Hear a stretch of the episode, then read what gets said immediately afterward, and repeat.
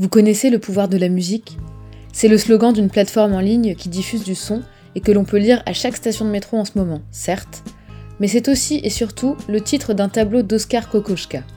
Et c'est bien de lui que je vais vous parler aujourd'hui. Au musée d'art moderne de Paris, s'est ouvert vendredi une exposition consacrée au peintre autrichien, et je ne peux que vous encourager à aller rencontrer, à vos risques et périls, ce fauve à Paris.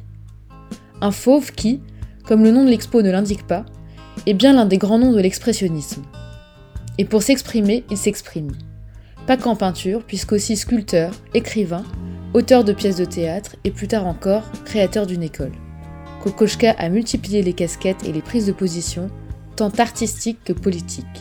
Difficile d'ailleurs, par les temps qui courent, de ne pas être parcouru d'un frisson devant les tableaux tragico-ironiques de sa période d'exil, quand il résistait au fascisme de tout poil à coups de pinceau celui qu'on a traité de canaille, d'artiste dégénéré, bref de tous les noms, c'est de ce fauve-là dont il est question.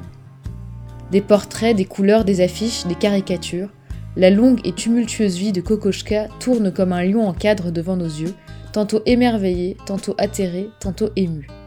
Les connaissances, l'actualité et les muses, tout ce qui touche l'humain a fasciné l'artiste et a été croqué par ses doigts de félin. Dans un petit coin de la salle, on le découvre même sur un film en couleur.